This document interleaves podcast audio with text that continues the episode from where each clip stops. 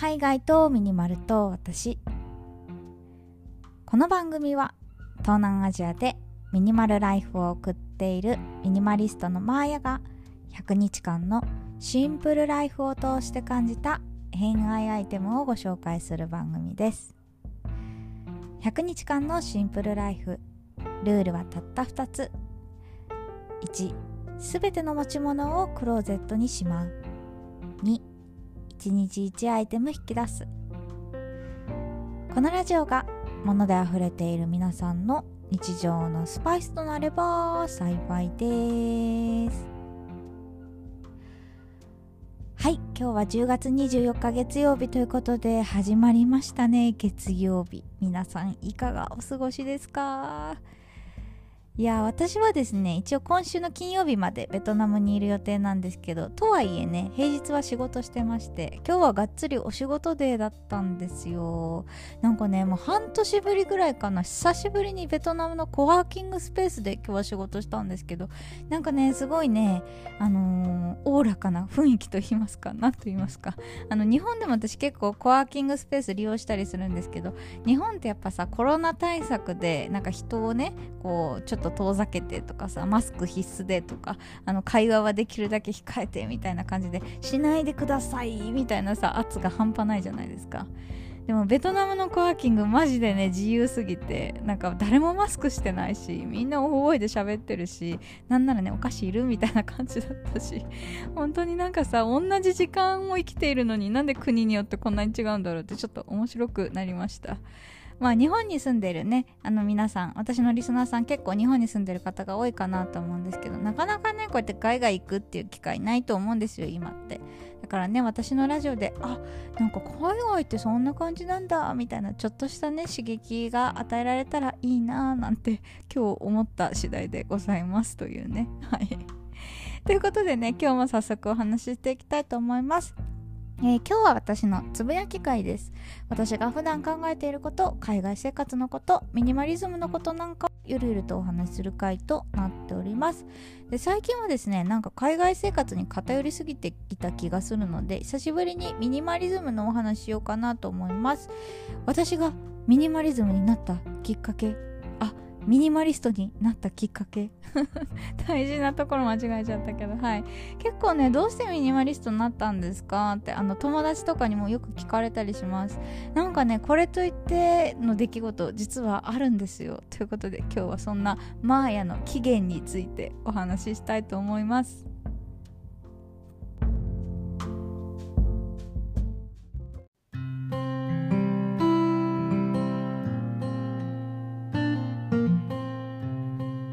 私がミニマリストになったきっかけなんですけどこの話ね実は以前の収録でもしたことがあります。確かね自己紹介がてらかなあのお話ししたことがあるんですけどまあ大切なことはね2回言うタイプなので。あのもしよかったら最後までお付き合いください。はい。で私がねミニマリストになったきっかけなんですけどねあの忘れもしません。2019年の8月夏ですね。ここでね私は雷に打たれました。でその当時の私なんですけどもとにかく浪費家で物をめちゃくちゃ持っていた。あの当時シェアハウスに住んでたからもうたくさんね段ボールだらけとかそういうのはできなかったので部屋が狭いからあのすごいね家具を揃えたりとかそういうのはなかったんですけどその代わりねもう服靴メイクもうこの辺めちゃくちゃ揃えまくってました。もう服はね100着以上持ってた。でしかもおしゃれさんでさいろんな形をねこううまく着こなしているんだったらいいですよ。私全然おしゃれじゃないからさ同じような形の洋服ばっかり持ってたんですよ。なんかさブラウスとかもなんかちょっと質感が違うとかさあの襟が違う見丈が違うみたいな一丁前になんかそういうこと言ってなんかめっちゃねたくさん持ってたの似たようなやつを。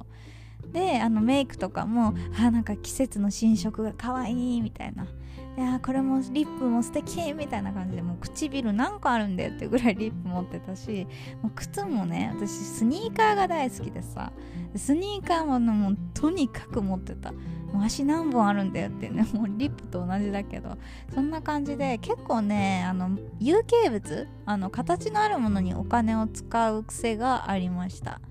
で今ではね無形物こう体験とか経験とか勉強みたいな感じにお金を使うんですけど、まあ、その時はなんか旅も好きじゃないし海外旅行なんか時間もお金もかかるからめんどくせえみたいな感じで本当にね今とは真逆だったなと思います。でそんな私がですよはい話戻って雷に打たれたのがですねまあ2019年の夏だったんですけど何がきっかけだったかっていうとあのミニマリスト渋さんまあミニマリスト界隈では超有名な方なんですけどその方の YouTube を見てなんだこの部屋って思ったんです。あのミニマリスト渋さんご存知ない方いたら是非検索してもらいたいんですけど本当にね部屋に何にもないんです。で今ではまあソファーとかなんかこういろいろ置かれてたりするけど2019年の時は確か布団で生活されてた。以前なんか寝袋とかなんなら布団いらねえみたいな感じで なんか本当にね床で寝てたりしてたことも確かあって、まあ、それぐらい物が少ないんですよ。で冷蔵庫もないし洗濯機はねいいやつを持ってるけど逆に言うとそれぐらいっていう感じで本当にね部屋には何もないんですけどなんか渋さんのお話とか聞いてると本当になんか発想が豊かでこうなんか物にとらわれてない人って柔軟なんだなっていうかフットワークも軽いしなんかその発想も豊かだしなんかこう自分を卑下しないというかあの物が少なくてなんか自分貧乏だとかそういうのじゃなくてなんかねこうお金とかなんかそういう所有欲とかになんかこうとらわれてない感じがすごいねカリスマ性を感じたんですよね。でシンプルにこうお部屋が綺麗すぎてなんか私のねゴミゴミした洋服だらけの部屋とはもう真逆でさすごいね見てて気持ちよかったんです。で私もねちょうどその頃シェアハウスを出て一人暮らししようかなって思ってたタイミングだったんでめちゃくちゃ持ち物を整理しました。で私ね何から始めたかっていうとやっぱりねお洋服とかお洋服がね一番手放しやすいなって思ったんです。あのー、やっぱさ私みたいにおしゃれさんじゃない場合ってこう同じような形たくさんあるんですよ洋服。でしかも1軍って限られてて。なんかねなんか捨てらんないんだよなみたいな洋服が大体8割ぐらい占めてるんですよね。だから私の場合はまず洋服を片付けてその後靴とかば見て。でその後ねだんだんなんかこう断捨離慣れてくるんでメイクとかちょっとねお高めなやつとか手を出してもどんどんこう自分のねなんか判断軸で手放せるようになったので結構そういう順番でえっと第1段階はあの手放してきました。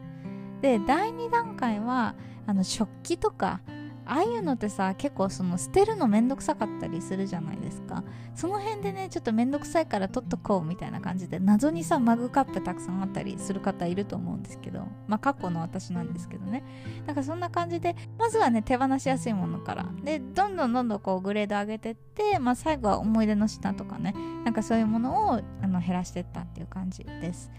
で私の場合は結構その回で全部やりきろうとは思わずにあのこう例えば1ヶ月に1回とか3ヶ月に1回1年に1回なんかわかんないですけどこう自分のねあのリズムがいい時に見直してでそれでどんどんどんどん研ぎ澄ましていくっていうのが私的にはベストかなと思いました。なんか1回でね全部やるっていうかあの、まあ、8割方は1回で片付けられるかなと思うんですけどその1回でこう完璧を目指さないっていうのは一つありかなと思っていてやっぱりこう手放してねあのこうこう後悔しちゃったりとかいややっぱ手放すのやめればよかったっていうのも一つ、まあ、勉強だとは思うんですけどでもそれで取り返せるものと取り返せないものってあってなんか取り返せないものを手放してうわやっぱもう捨てるの嫌だったわみたいな感じでこう後悔するぐらいだったら何度かこう定期的にね何度も何度も見直してやっぱりいらないなってこう納得したタイミングで手放した方が間違いないし気持ちいいと思うんですよ。そんな感じで私の場合はまあその、えー、と2019年をきっかけに、まあ、今でもねこう断捨離繰り返してるからまだまだ継続なんですけどそんな感じではいミニマリストになりました。今回のね旅も94リットルかなのスーツケースで来たんですけどお家にはえっ、ー、とね段ボール1個分の荷物に今まとめています。段ボールって言ってもね本当にちっちゃい段ボールなんで、うん、全然なんかかさばるようなものではないんですけどそれぐらいまで物を減らしています。あのやっぱね断捨離進むと気持ちがいいのでもしよかったらみんなで断捨離しましょう。っていうね謎のうちですけど。はい。あの今日も聞いていただいてありがとうございました。次は何を話そうかな。